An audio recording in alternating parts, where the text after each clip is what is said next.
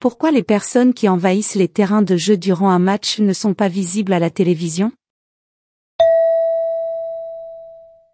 Qu'est-ce qu'un envahisseur de terrain? Ce sont des personnes qui pénètrent sur le terrain de jeu pendant un match. Ce type de comportement est considéré comme dangereux et peut entraîner des blessures et des incidents violents. Les sanctions pour ces individus sont des amendes ou de la prison.